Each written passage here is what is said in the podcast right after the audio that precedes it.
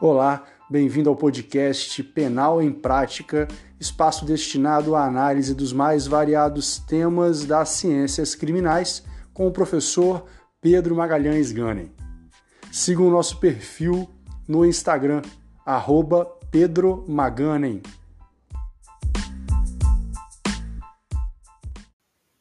Damos início ao terceiro e último episódio voltado para a análise da dosimetria da pena dessa vez para falar sobre a terceira fase, que é quando se analisam as causas de diminuição e de aumento, se porventura existentes. Já falamos sobre a primeira fase da dosimetria, que está lá no artigo 59, são oito circunstâncias que vão orientar, que vão guiar a fixação da pena base na primeira fase. Também já vimos a segunda fase, e aí vale lembrar que tanto na primeira quanto na segunda fase da dosimetria, a autoridade judicial ela só pode fixar a pena dentro do limite que está estabelecido no tipo penal, certo? Um exemplo do furto. Furto tem a pena de 1 a 4 anos. Furto está no artigo 155 do Código Penal. Furto simples, caput, tem a pena de 1 a 4 anos. Então, tanto na primeira quanto na segunda fase, a pena não pode ser menor do que 1 nem pode ser maior do que 4. A pena tem que ser fixada dentro desse limite, de 1 a 4, isso na primeira e na segunda fase da dosimetria da pena. Ainda com relação ao que nós vimos nos episódios anteriores, apenas para contextualizar, não existe um critério, né, a legislação não traz um critério tanto para o aumento na primeira fase quanto para atenuar ou agravar na segunda fase. Não existe um critério pré-estabelecido para que o juiz, a juíza, a autoridade judicial, no caso, ela possa fazer esse aumento. Então fica ao arbítrio. Só que a jurisprudência e a doutrina ela vem fixando, elas vêm fixando o aumento na primeira fase na proporção de um oitavo para cada circunstância negativada, sendo essa a regra, o que não quer dizer que não pode ser para mais ou para menos, mas a regra é um oitavo. E na segunda fase, a regra é que um seja de um sexto, tanto para atenuar quanto para agravar, também sendo a regra, e como toda regra comporta exceção. Né? E quanto à segunda fase, o que vale destacar aqui é que, existindo uma atenuante e uma agravante, elas, em regra, se compensam. Né? Anula a atenuante, anula a agravante e vice-versa com exceção, já falei no episódio voltado para a análise da segunda fase, com exceção da atenuante da minoridade penal relativa, que é aquela em que o indivíduo, à época dos fatos, tinha entre 18 e 21 anos, no caso, 21 anos incompletos. Nesse caso, o, o posicionamento é de que essa atenuante ela tem um destaque, ela deve se sobrepor a todas as outras agravantes. Por quê? Porque ela diz respeito à formação do intelecto. Essa minoridade penal relativa, essa atenuante, ela tem esse valor diferenciado porque ela leva em consideração um estágio do indivíduo de formação ainda. Né? Apesar de já ser considerado maior de idade e capaz, tanto na esfera civil quanto na penal, a pena ela deve ser atenuada justamente por esse fator biológico, né, de, de formação ainda biológica do indivíduo. E aí não importa se homem ou mulher, né, porque não faz essa distinção, certo? Então, quando existir uma atenuante da minoridade penal relativa, essa atenuante ela deve sempre preponderar sobre a agravante. Isso significa que ela anula a agravante e ainda assim deve ser valorada, mesmo que numa proporção menor do que a de um sexto, certo? Numa fração menor do que na de um sexto. E com relação à terceira fase da dosimetria, que é o nosso objetivo aqui hoje, a terceira fase da dosimetria se analisam as causas de diminuição e as causas de aumento. E aí, diferente do que acontece tanto na primeira fase quanto na segunda fase, em que tanto as circunstâncias judiciais quanto as atenuantes e as agravantes, elas são é, gerais, elas se aplicam a todos os crimes de forma é, é, autônoma, né? não, não interfere, o tipo de crime não interfere na valoração das circunstâncias judiciais do artigo 59, nem das circunstâncias legais, que são as atenuantes e as agravantes. Elas se aplicam a todos os tipos de crime. Já as causas de diminuição e as causas de aumento, não necessariamente. Por quê? Porque geralmente as causas de diminuição e as causas de aumento estão vinculadas aos próprios tipos penais. Os crimes, nos artigos que estabelecem aqueles crimes, que tipificam aquelas condutas, aquele artigo já vai conter em um parágrafo, provavelmente, uma causa de diminuição ou e ou causa de aumento, certo? Temos uma exceção, né? não só uma, mas uma exceção que é a mais comum, uma exceção que é a tentativa, né? a prática do crime em sua modalidade tentada. A tentativa ela é uma causa de diminuição que pode reduzir de um terço a metade a pena aplicada. Então, e é valorada na última fase. Fixa a primeira fase, fixa a segunda, né? fixa a pena na primeira fase, passa para a segunda, faz a fixação da pena, e na terceira fase, sendo, é, é, é, estando presente a causa de diminuição da tentativa do crime na sua modalidade tentada, né? se o crime não se consumou por circunstâncias alheias à vontade do agente, vai ser valorada essa causa de diminuição aqui, na terceira fase. E a tentativa, ela é uma causa de diminuição geral também. Por quê? Porque ela, via de regra, se aplica a todos os crimes. É claro, desde que a classificação do crime permita. Né? Porque nem todo crime admite uma tentativa. Mas todo crime que admite tentativa, e sendo um crime em sua modalidade tentada, vai aplicar a causa de diminuição da tentativa. Mas essa não é a regra. A regra é que cada artigo, cada tipo penal, caso tenha sido a vontade do legislador, contenha né, dentro do seu texto, é, e via de regra nos seus parágrafos ou no seu parágrafo, a causa de diminuição. E quais são as causas de diminuição mais comuns que nós temos? Eu diria que é o tráfico privilegiado, eu tenho essa, uma crítica a esse termo privilegiado, porque não é uma conduta privilegiada, mas popularizou chamar essas causas de diminuição como sendo privilegiado mas temos o tráfico privilegiado, que está lá no artigo 33, parágrafo 4. Nós temos também o homicídio privilegiado, que também é uma causa de diminuição. Temos o furto privilegiado, que também é uma causa de diminuição. E o que, que eles têm em comum, né? que todas as causas de diminuição têm? As causas de diminuição, no seu texto, quando vem trazer para a gente a presença né, de uma causa de diminuição, ela já vem com a, a fração a ser adotada, ou a proporção. Então ela vem, por exemplo, no caso da tentativa, o texto já fala que a pena vai, poderá ser reduzida de um terço a metade. Então você já tem ali qual é o parâmetro que o julgador vai levar em consideração, de um terço a metade, o que ele quiser dentro desse limite. Né? No tráfico privilegiado, por exemplo, de um sexto a dois terços. Então, já traz todas as causas de diminuição e de aumento, trazem no seu texto qual é a proporção do aumento, como que vai ser feito a diminuição e ou o aumento. Né? Nas causas de aumento é a mesma coisa. Quais exemplos mais comuns que nós temos? O roubo, temos o roubo majorado, né, porque causa de aumento a gente também, para quem não está muito habituado às terminologias jurídicas, quando a gente fala que um crime ele é, é minorado ou majorado, que tem uma minorante ou uma majorante, nós estamos falando de causas de diminuição ou causas de aumento.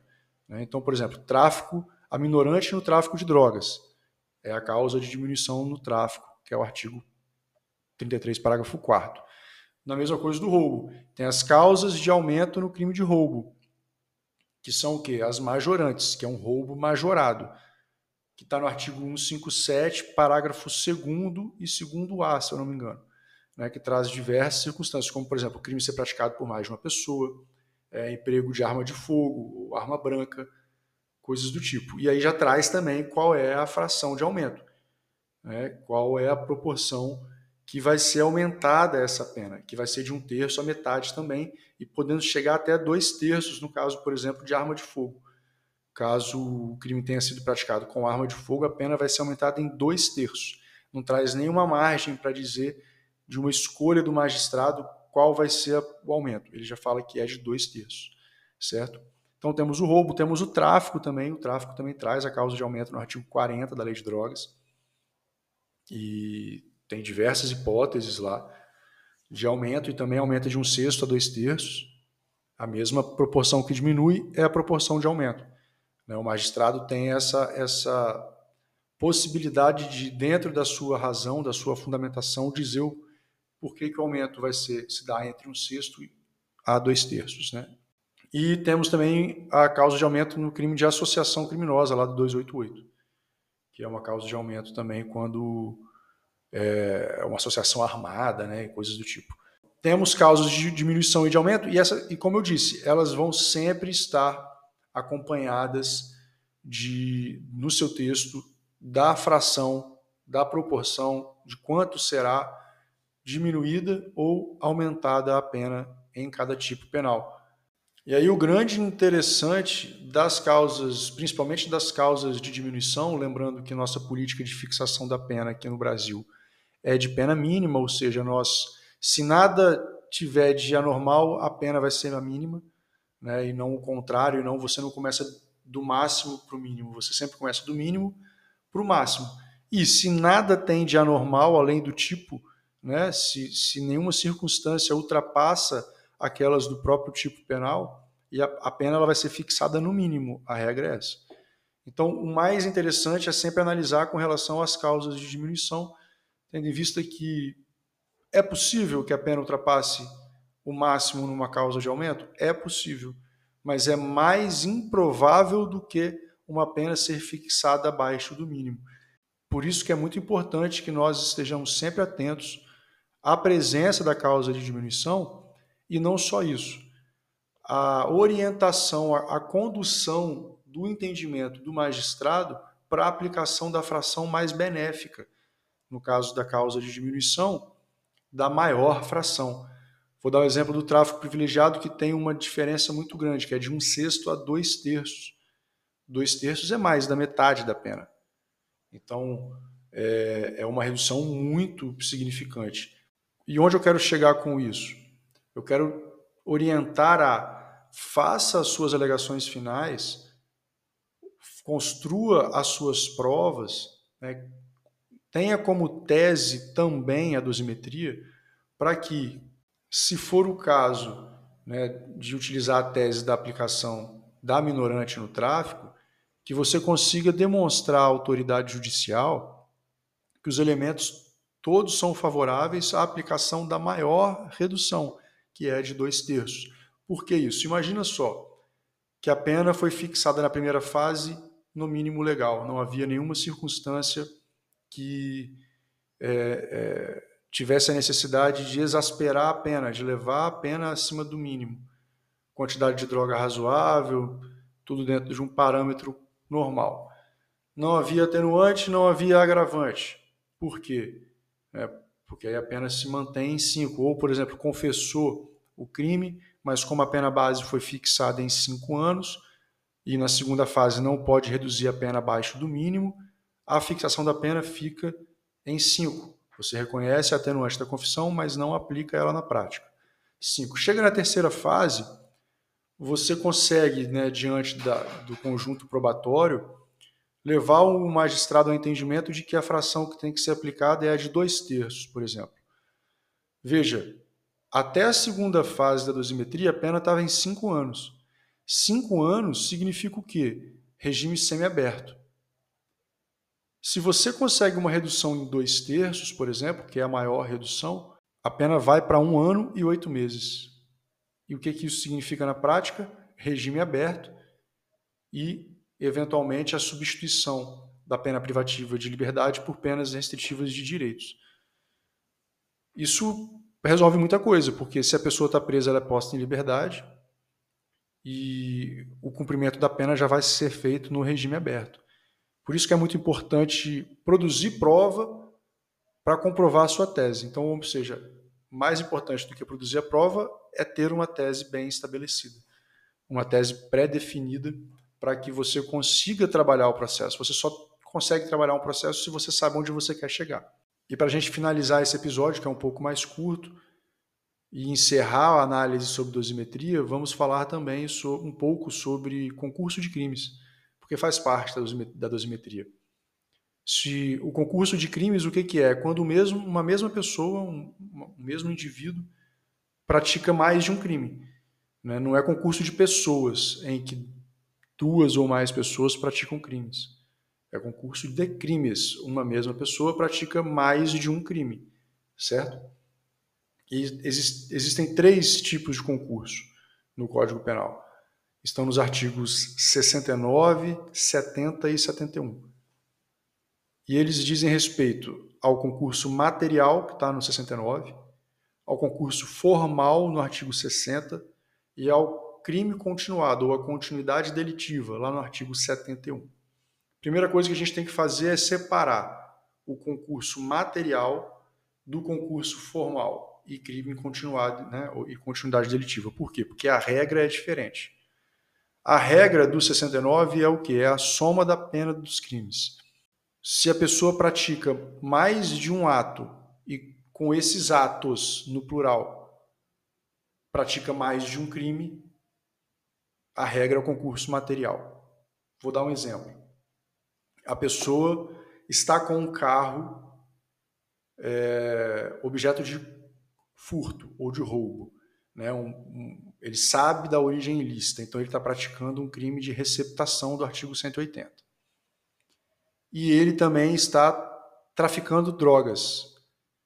Ele está transportando drogas mediante pagamento de determinada quantia em dinheiro. Então ele está praticando o crime de receptação e o crime de tráfico de drogas, duas condutas autônomas independentes que, caso ele seja flagrado, autuado, indiciado, denunciado e condenado, na dosimetria, vai ser feita a dosimetria de cada um desses crimes individualizadamente. E depois, no concurso de crimes, vai pegar a pena do, da receptação com a pena do, do tráfico e vai somar e chegar à pena final. Por exemplo, se a receptação ficar no mínimo, um ano. Se o tráfico ficar no mínimo, cinco anos. E não aplicar a minorante, por exemplo. Nesse caso, vai, após a dosimetria individualizada de cada um dos dois crimes, passando pelas três fases da receptação e as três fases do tráfico, e se chegando a pena de um ano na receptação e cinco anos no tráfico, por exemplo, vai passar a análise do concurso de crimes. E, diante do reconhecimento do concurso material, e a regra do concurso material é a soma da pena dos crimes, 1 mais 5, 6, né? porque é um ano de reclusão e 5 anos de reclusão. 1 mais 5, 6, a pena passa a ser de 6 anos de reclusão. Certo? Lembrando que se for uma pena de detenção e uma pena de reclusão, elas não somam. Então, se você tem uma pena de 6 meses de detenção e 5 anos de reclusão, não vai ser 5 anos e 6 meses. A pena vai ser de 5 anos de reclusão e 6 meses de detenção. Começando a cumprir sempre pela mais, mais grave. Né? No caso aí seria o semiaberto. E uma forma que eu acho que é legal de, de, decorar ou de lembrar da regra do concurso material é que o concurso material ele soma. Concurso material é mais, M, né? Material mais. Lembrar sempre disso. Já no caso do concurso formal, ele não soma, é uma fração. Concurso formal, fração, FF. Formal, fração, concurso material mais material soma. Né? Material soma as penas. Mais de uma conduta, mais de um crime, soma as penas. No concurso formal, é uma conduta só que gera mais de um crime. Uma conduta gera mais de um crime. Concurso formal de crimes. Com isso, a regra do concurso formal, do artigo 70, é a aplicação de uma fração que vai de um sexto à metade aplica-se uma fração à pena de um dos, dos, crimes só, se for idêntica, ou do, da maior pena. Né? Se você tem três crimes, vou dar um exemplo. Acidente de trânsito. A pessoa perde o controle do carro, sobe numa calçada, atropela três pessoas. Uma morre, duas ficam feridas. Ele praticou, em tese, um crime de homicídio culposo na direção de veículo automotor e dois crimes de lesão corporal culposa na direção de veículo automotor. São três crimes de natureza, é, três crimes diferentes, apesar de serem dois crimes de lesão corporal e um crime de homicídio, são crimes diferentes. Vai ter que fazer dosimetria dos três e após isso é bem provável que o crime de homicídio culposo tenha uma pena maior, porque ele já tem um apenamento maior.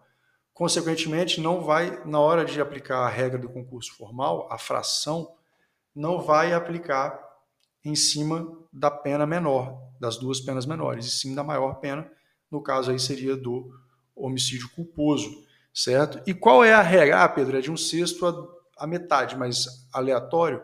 Não. Já é pacífico o entendimento de que a fração vai variar conforme a quantidade de crimes praticados. No caso do crime formal, do concurso formal de crimes, que é uma conduta só e mais de um resultado, mais de um crime, a regra é uma fração e vai ser assim. Um crime só não aplica, porque não é concurso de crimes, tem que ter mais de um crime. Então, dois crimes aplica a fração mínima, que é de um sexto. Três crimes, um quinto. Quatro crimes, um quarto. Cinco crimes, um terço Seis crimes ou mais aplica a fração de metade. Seis ou vinte, a fração vai ser a mesma. Né? Vai ser metade, não vai passar disso. Então, no sexto, a metade, aumentando conforme a quantidade de crimes. Certo?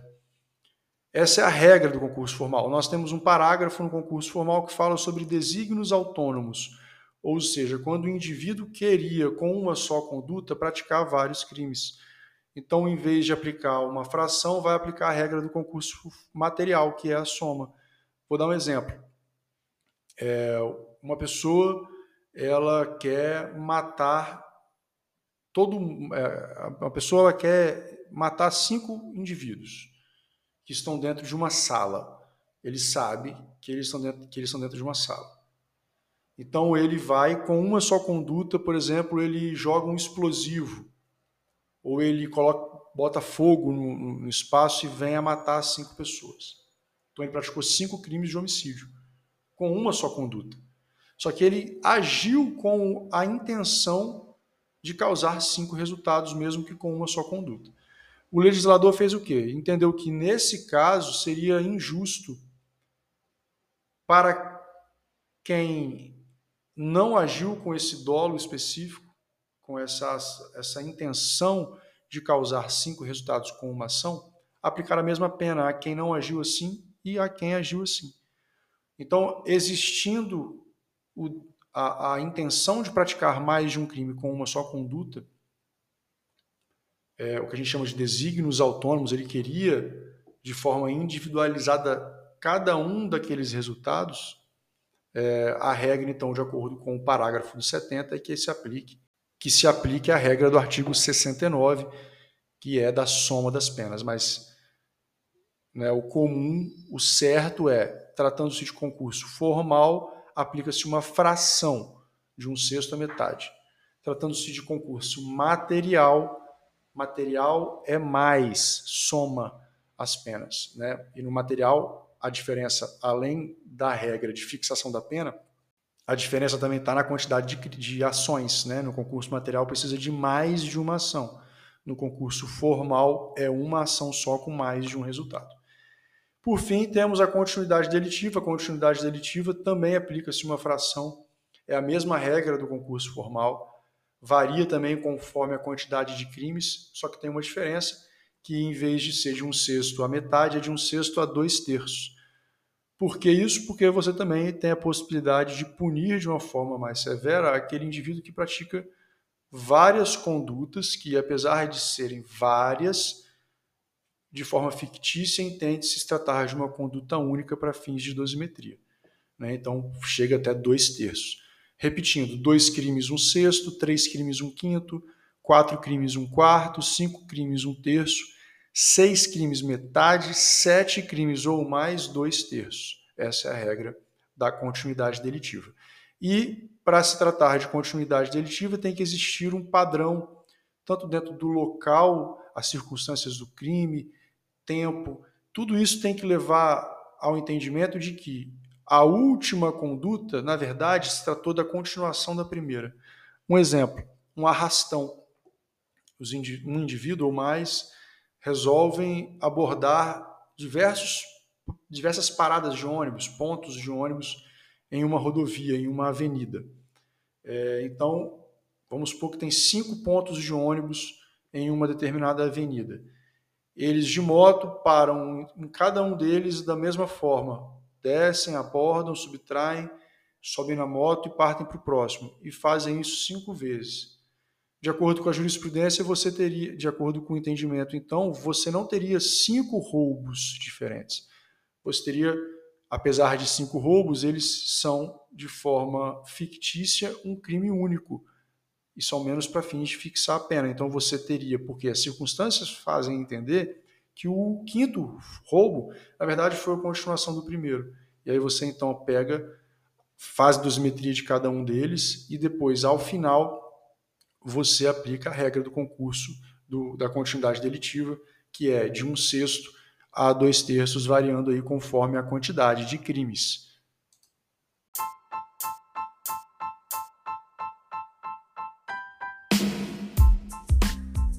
E é assim que nós encerramos mais esse episódio.